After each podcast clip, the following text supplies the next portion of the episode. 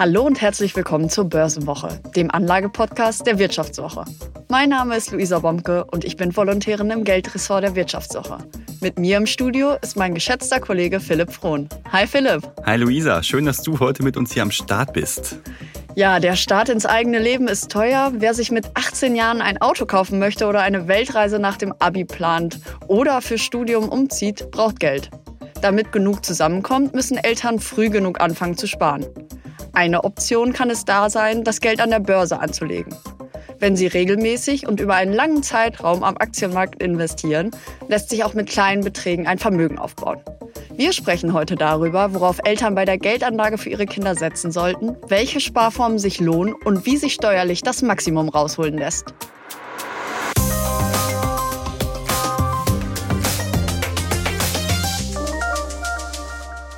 Philipp, du wirst ja im März Vater. Hast du dir schon Gedanken gemacht, wie du für deine Tochter das Geld am besten sparen möchtest? Ja, also erstmal habe ich mir natürlich Gedanken gemacht, dass ich es sparen möchte. Ist vielleicht so die erste gute Grundvoraussetzung, nicht alles, keine Ahnung, versaufen oder so, sondern sich auch mal Gedanken darum zu machen, dass man für seine Tochter oder für sein Kind allgemein ein bisschen Geld hinterlassen möchte. Ich habe da jetzt, um ehrlich zu sein, aber noch nicht äh, ein Depot oder so aufgemacht. Äh, ist auch noch ein bisschen Zeit, sich darum Gedanken zu machen. Ich glaube, wir werden erstmal ein paar andere Sachen zu tun haben als Geldanlage mit dem Kind. Ja, du hast gerade schon das Depot angesprochen. Es wird ja überall für Kinderdepots geworben. Ich hatte damals noch das gute alte klassische Sparbuch, wo ich dann schön nach Geburtstagen mein Geld aufs Konto gebracht habe und am Weltspartag hm. natürlich auch noch ein kleines Geschenk bekommen habe. Das Knacksheft. Genau, das Knacksheft. Jetzt wird überall, wie gesagt, für das Kinderdepot geworben. Hm. Wurdest du denn schon von deiner Sparkasse oder Commerzbank angeschrieben? nee, überhaupt nicht, obwohl meine Bank auch ein spezielles Angebot extra für äh, Kinder halt hat. Aber ja, wie du sagst, das Thema äh, Sparbuch an sich, das ist ja tot. Wer macht das heute noch? Äh, obwohl die Zinsen so ein bisschen wieder hochgehen, lohnt sich das ja nicht so sehr. Der Zeitgeist hat sich da so ein bisschen gedreht und mittlerweile ist man ja auch eher so dran, auch für Kinder in den Aktienmarkt einzusteigen. Und da gibt es ja durchaus interessante Angebote, die man sich mal anschauen könnte. Mhm, worauf sollte ich da denn setzen? Mhm. Also es gibt ja verschiedene Optionen. Man könnte wieder sagen, okay, wir nehmen einfach das klassische Festgeld oder Tagesgeld, wo es hier wieder Zinsen gibt. Mit zwei, drei Prozent ist es aber so semi-attraktiv pro Jahr. Äh, was sich total anbietet ja, sind ja auch äh, Aktiensparpläne. Und äh, da die große Frage, ja, ich möchte für mein Kind Geld anlegen an der Börse. Worauf sollte ich genau setzen? Also ich würde jetzt nicht hingehen und einfach 10.000 Euro in Tesla vielleicht packen. Das würde ich auch für mich persönlich nicht machen. Und da ich mein Kind liebe, auch für mein Kind nicht. Sondern wirklich darauf achten, dass ich halt ein breit gestreutes äh, Konstrukt halt nehme und das, da bietet sich natürlich halt ein ETF an. Also ein Index-Sparplan, der einfach eins zu eins einen Index halt abbildet, wo man in verschiedenen Unternehmen Geld anlegt. Äh, das minimiert halt total die Risiken. Mhm. Wenn da mal irgendwas bei einem Unternehmen schief geht, so what? Man hat noch ganz viele andere.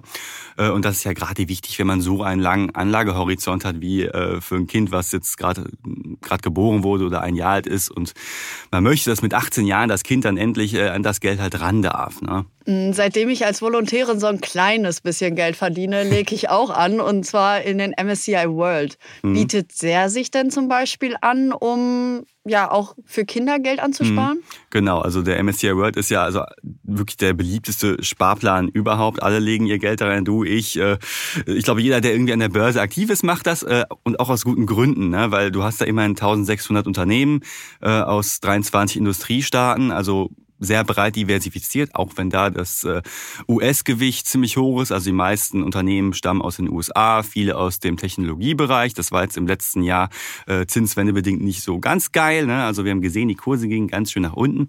Aber so auf lange Sicht hat man da einfach äh, viel Geld mitgemacht. Oder viel Rendite konnte man da einfahren. Die Wertzuwächse waren halt da. Und das Wichtigste ist, man ist halt, wie gesagt, gestreut. Muss da jetzt kein Stockpicking betreiben und hoffen, dass ich äh, auf die richtigen Aktien setze. Das ist ja schon irgendwie für seine eigene Geldanlage ziemlich schwierig, aber dann noch äh, für ein Kind macht das Ganze noch ein bisschen diffiziler irgendwie. Ne? Und mhm. auch das ganze Thema Krypto zum Beispiel würde ich persönlich, auch wenn ich sehr oft darüber schreibe, äh, nicht unbedingt so in die Geldanlage für mein Kind packen.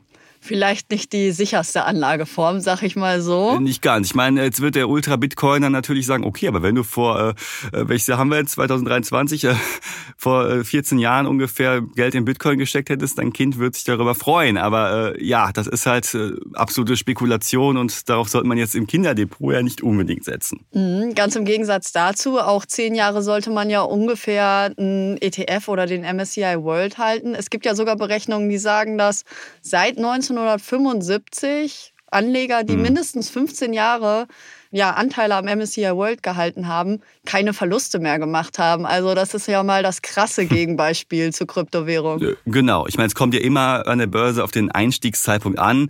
Äh, wenn ich eine Woche später anlege, kann das natürlich ein bisschen äh, verzerrt sein, dieses Ergebnis. Aber ja, wie du sagst, also auf historische Sicht äh, hat man mit Aktien immer gute Gewinne erzielt. Man sagt so, 5, 6 Prozent pro Jahr sind im historischen Durchschnitt durchaus zu machen. Und wenn wir uns das jetzt einfach mal anschauen, ähm, wie sollte ich meine Geldanlage strukturieren? Du hast ja einmal die Möglichkeit, äh, ein Batzen Geld zu nehmen und als Einmalanlage zu investieren, zum Beispiel 10.000 Euro. Da hast du natürlich das große Problem, äh, ne, wenn du die 10.000 Euro anlegst, dann kann daraus auch äh, ein bisschen weniger werden. So von heute auf morgen quasi. Ne? Das Problem umgehst du ja so ein bisschen, wenn du halt einen Sparplan einrichtest und das hast du ja wahrscheinlich auch gemacht. Ne?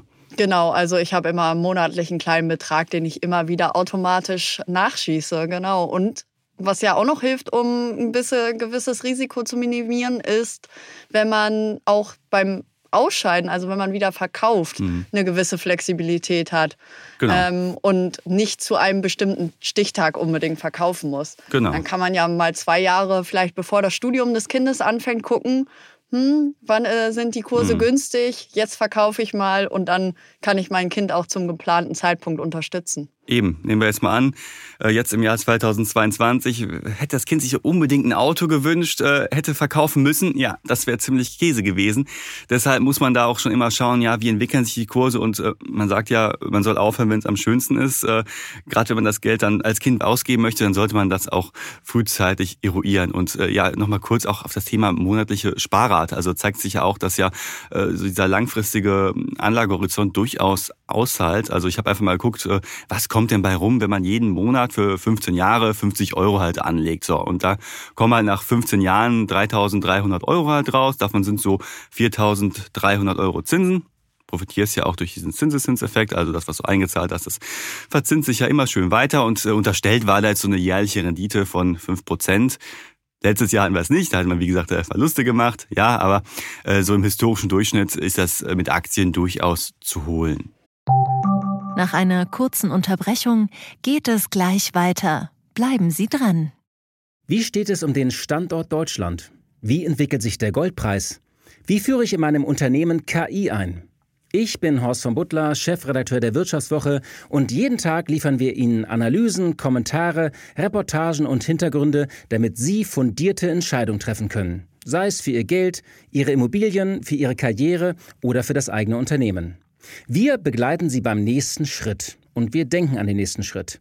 Für unsere journalistische Arbeit wurden wir jetzt sogar mit dem European Publishing Award ausgezeichnet als Magazin des Jahres und das wollen wir mit Ihnen feiern. Auf vivo.de slash ausgezeichnet können Sie jetzt drei Monate lang die Vivo zum halben Preis lesen. Also da würde ich ja zuschlagen. Ich freue mich auf Sie. Mhm. Warum sollte ich denn für mein Kind ein eigenes Depot besparen und jetzt nicht zum Beispiel in meinem eigenen Depot einfach Geld für mein Kind mhm. anlegen. Mhm. Also die Option gäbe es ja theoretisch auch. Genau, also du könntest ja in deinem eigenen Depot bei deinem Smartphone-Broker oder wo auch immer du bist, sagen, okay, ich äh, bespare da jetzt diese 50 Euro jeden Monat zu.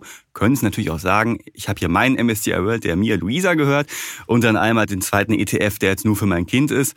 Geht natürlich, aber Erstens hast du natürlich psychologische ähm, Hindernisse, sag ich mal. Ne? Also das ist halt immer noch dein Geld, wenn du es auf einmal Anflug von Größenwahn sich dazu entscheidest, ein Mega-Auto zu kaufen oder so äh, und das Geld dann von deinem Depot halt abziehst, dann ist es halt das Geld des Kindes im Endeffekt, was du halt dafür ausgibst. Also diese psychologische Barriere, nicht dein eigenes Depot zu besparen, ist vielleicht schon mal nicht ganz so verkehrt und auch steuerlich natürlich. Ne? Jeder hat ja seinen äh, Steuerfreibetrag, der wurde jetzt erhöht auf 1000 Euro. Äh, die, also Kapitalerträge, die du machst bis 1000 Euro sind halt steuerfrei. Alles darüber hinausgeht, muss halt versteuert werden mit 25 Prozent plus Soli und eventuell Kirchensteuer. Also ne, wenn du Gewinne machst, dann müssen sie versteuert werden. Und äh, wenn du es äh, ein Kind hast, dann müssen die Gewinne ja dann auch versteuert werden, wenn es auf deinem Depot halt läuft. Mhm, das sind schon mal einige gute äh, ja, Punkte, warum man ein eigenes Depot anlegen sollte. Man muss aber auch beachten, wenn man ein Kinderdepot macht, dass das eben wirklich das Geld des Kindes ist und man mhm. jetzt nicht auf einmal, wenn es knapp wird, man den Job genau. verliert oder ähnliches, einfach ans Depot des Kindes gehen kann, weil man sagt, ja, okay, mein Kind hat jetzt vielleicht ein Depot, aber wenn es der Familie schlecht geht, mhm. hilft das dem Kind langfristig auch nicht. Aber da gibt es eben keine Option. Also das muss wirklich Geld sein, mhm. was du die nächsten 18, 20, 25 Jahre nicht brauchst. Und mit dem 18. Lebensjahr wird es dann ja auf einen Schlag auf, de, auf das Kind überschrieben. Mhm. Genau, das könntest du auch mit deinem Depot machen, was auf deinem Namen läuft. Äh, geschickter, wenn du sagst, okay, ich äh, möchte jetzt einen klassischen Smartphone-Broker zum Beispiel benutzen, die haben nämlich kein extra Kinderdepot, wie es viele äh, Direktbanken ja zum Beispiel machen, dann könntest du hingehen und sagen, okay, ich öffne jetzt ein zweites Depot, hast dann dein eigenes und beim gleichen Anbieter auch noch eins für deine Kinder, was dann auf deinem Namen eben läuft und dann halt übertragen wird, wenn das Kind dann halt 18 Jahre alt ist das geht auch, weil äh, unter 400.000 Euro ähm, muss er auch dafür jetzt keine Steuer zahlen, Schenkungssteuer sei Dank. Ne? Aber das ist natürlich immer noch nicht so ganz die optimale Lösung, weil da hast du auch wieder das Thema mit, ähm, äh, mit den Steuern, mit, der, mit dem Freibetrag. Ist auch nicht so ganz die saubere Variante. Was hättest du denn gemacht, hätte dein Vater, deine Mutter dir auf einmal mit 18 100.000 Euro überschrieben? 100.000 Euro, ja. Ich hatte so ein Sparbuch, da kamen jetzt keine 100.000 Euro rum. Äh, ja, was habe ich damit gemacht? Es war erstmal für mich halt so, so ein Backup, sag ich mal. Ne? Ich bin da auch, äh, hatte studiert und da war es natürlich ganz schön, so diese Sicherheit auf dem Konto zu haben. Ich habe es mir kein fettes Auto geholt, weil ich Autofahren absolut hasse. Äh, aber genau, weil einfach so diese mentale Sicherheit, die du halt als, als Stütze halt hattest. Im Gegensatz zu dir im Ruhrgebiet brauchte ich den Führerschein und das Auto. Ich hatte kein Depot meiner Eltern, aber ein Führerscheinkonto, ganz klassisch, mit der Taufe eingezahlt mhm. und dann immer das Geburtstagsgeld draufgebracht. Ich mhm. wusste, wofür ich es brauche und habe mich dann gefreut, nicht extra sparen zu müssen. Das fand ich schon sehr praktisch.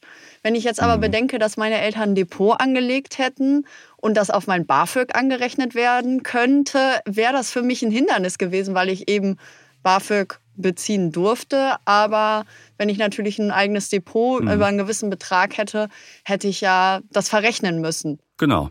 Also das Ding ist natürlich, wenn deine Eltern ein Depot für dich einfach auf ihrem Namen äh, bei einem Smartphone-Broker oder sonst irgendwo halt haben, dann wird das kein Problem, weil es ja auf ihrem Namen läuft. Aber sobald halt ein Junior-Depot auf deinem Namen läuft, dann wird's halt BAföG-relevant. Jetzt wurde ja die äh, Grenze auch angehoben, ich meine auf 15.000 Euro. Genau, ja. ne, also äh, je nachdem, wie viel deine Eltern einzahlen, äh, ist das vielleicht kein Problem. Aber wenn du halt über diese Schwelle liegst, ja, dann hast du ein Problem und es wird halt darauf angerechnet. Ne? Mhm.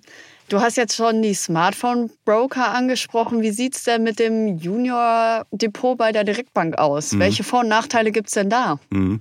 Also klar, diese ganzen Sachen, die wir angesprochen haben, gerade die müssen ja jetzt nicht unbedingt für einen Smartphone-Broker sein. Du kannst ja auch einfach bei einer Direktbank äh, auf deinem Namen ein Depot laufen lassen. Äh, aber die sauberere Variante ist natürlich ein Depot für dein Kind zu eröffnen. Das machen ja, das bieten ja viele Banken an. Du hast es gerade ja auch schon äh, angesprochen, dass die Option besteht. Bei der ING geht das, bei der Kontos Handelsbank, Comdirect. Und ja, der Unterschied ist, dass es halt da nicht kostenfrei ist, wie jetzt zum Beispiel bei vielen äh, Smartphone-Brokern, wo ja ETF-Handel kostenlos ist, sondern dass du halt niedrige Gebühren zahlst. Ne? Es gibt aber auch Sonderaktionen, wo du halt äh, ja vergünstigte Konditionen kriegst. Das ist dann auch ganz nett. Da lohnt es sich auch natürlich äh, mal zu vergleichen. Ja, und der große Vorteil ist natürlich, das Geld gehört dann wirklich dem Kind. Also ich kann jetzt nicht hingehen und sagen, okay, äh, ich brauche jetzt mal eben Geld, um meine Rechnung zu begleichen oder so. Nee, also das Geld ist quasi da erstmal gebunden. Ne? Mhm. Ich meine, es ist ja so, also bei, bei einer Einzahlung von 100 Euro im Monat sind es, glaube ich, 2 Euro Gebühr, die man oft zahlt oder so. Also genau. das ist ja wirklich in einem das Rahmen. Ist überschaubar, ja. Der sich verkraften lässt, wenn man schon 100 Euro für sein Kind im Monat zahlt. Eben, ne? Ich meine, da bietet sich dann an, natürlich eine etwas äh, höhere Rate vielleicht zu nehmen, damit halt die Gebühren nicht so sehr durchschlagen. Also desto höher die Einzahlung, desto weniger schlagen die Gebühren durch.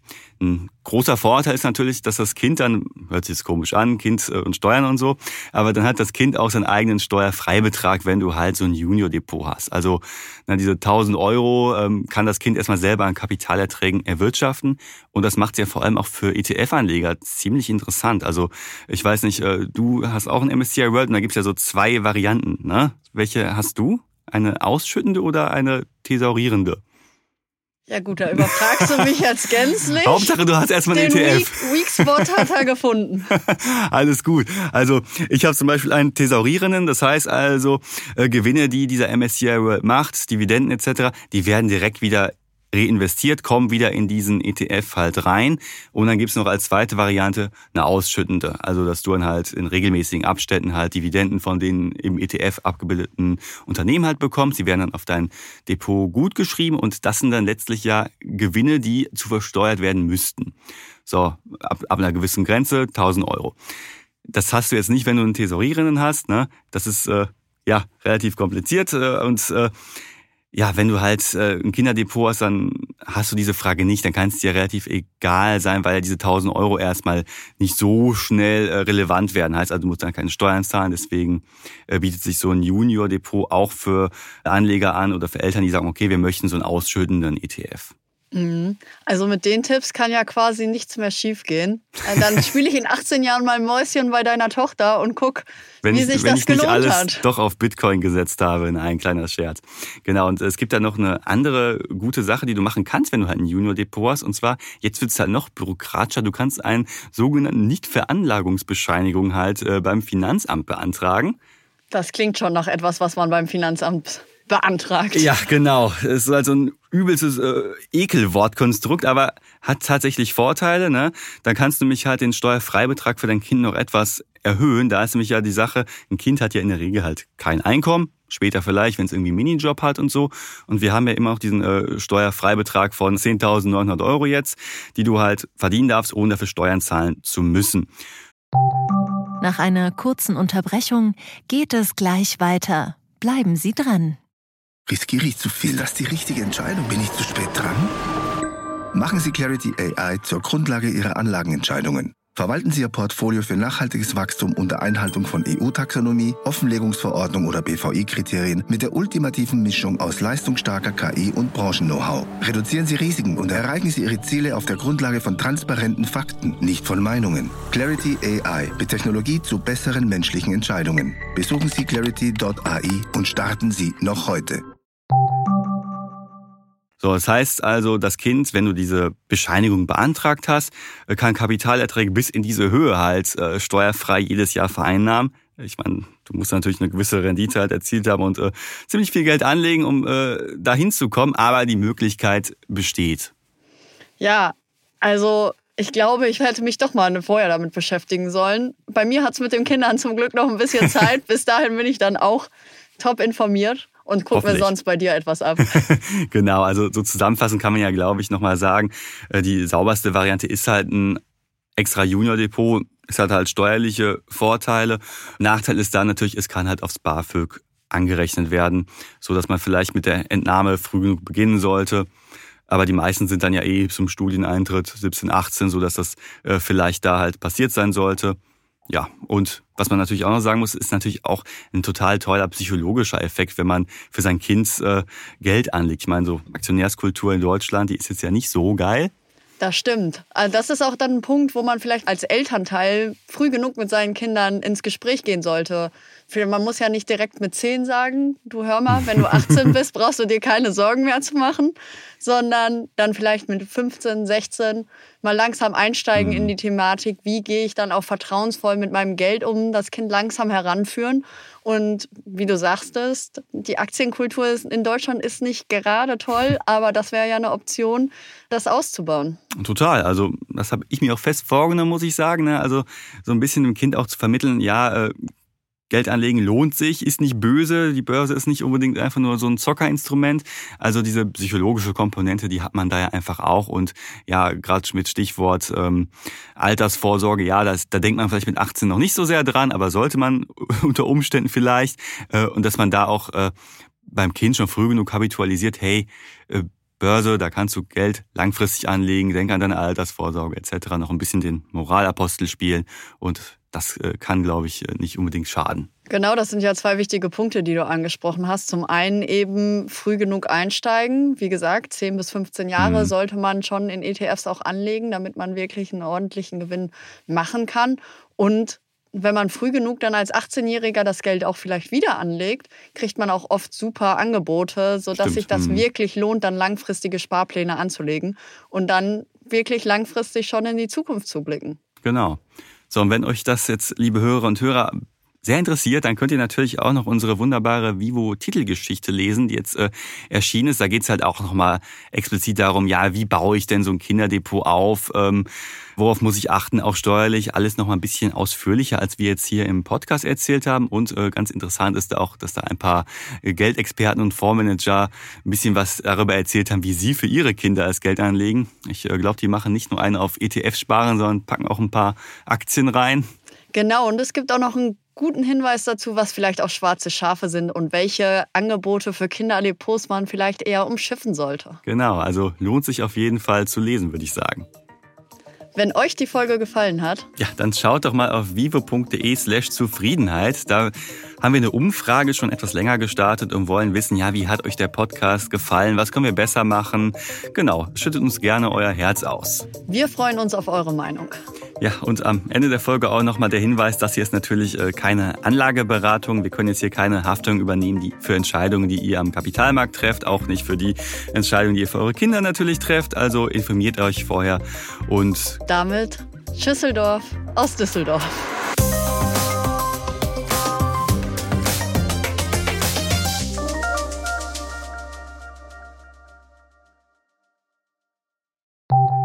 Nach einer kurzen Unterbrechung geht es gleich weiter. Bleiben Sie dran.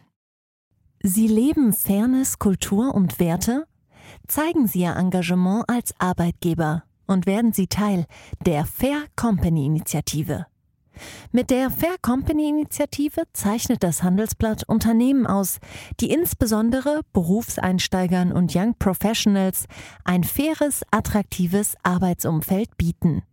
Zu den entscheidenden Werten gehören unter anderem das Engagement für Mitarbeitende, Diversity und Chancengleichheit, Nachhaltigkeit und gesellschaftliche Verantwortung. Erfahren Sie jetzt mehr unter faircompany.de.